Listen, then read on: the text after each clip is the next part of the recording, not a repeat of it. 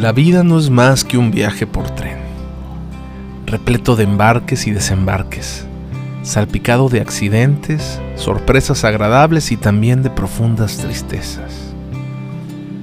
Al nacer nos subimos a un tren y nos encontramos con algunas personas las cuales creemos que siempre estarán con nosotros en este viaje. Nuestros padres, por ejemplo. Lamentablemente la verdad es otra.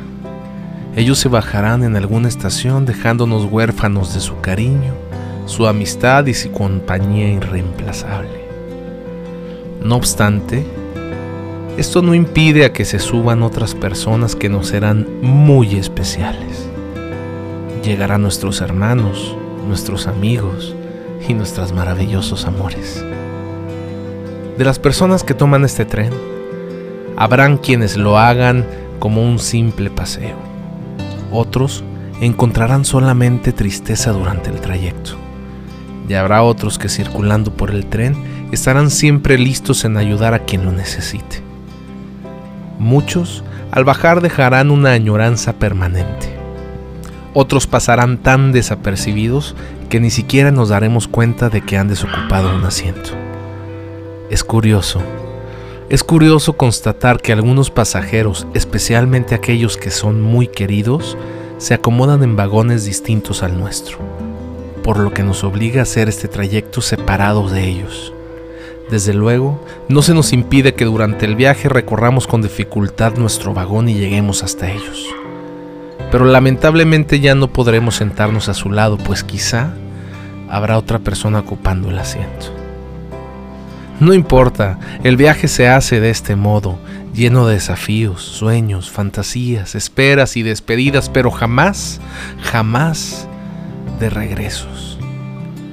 Entonces hagamos este viaje de la mejor manera posible. Tratemos de relacionarnos bien con todos los pasajeros, buscando en cada uno lo que tengan de mejor. Recordemos siempre que en algún momento del trayecto ellos podrán titubear y probablemente trataremos de entenderlos, ya que nosotros también muchas veces vamos a titubear y habrá alguien que nos comprenda. El gran misterio al fin es que no sabemos jamás en qué estación vamos a bajar, mucho menos dónde se bajarán nuestros compañeros, y ni siquiera el que está sentado al lado nuestro. Me quedo pensando si cuando baje del tren sentiré nostalgia. Creo que sí. Separarme de algunos de mis amigos que hice durante este trayecto será doloroso. Dejar que mis cercanos sigan solos será muy triste. Pero me aferro a la esperanza de que en algún momento llegaré a la estación principal y tendré la gran emoción de verlos llegar con un equipaje que no tenían cuando embarcaron. Lo que me hará más feliz será pensar que tal vez colaboré con que el equipaje creciera y se hicieran valiosos. Hagamos que nuestra estadía en este tren llamado vida sea tranquila, que haya valido la pena. Que hagamos tanto para que cuando llegue el momento de desembarcar nuestro asiento vacío, deje añoranza y lindos recuerdos a los que en el viaje permanecen.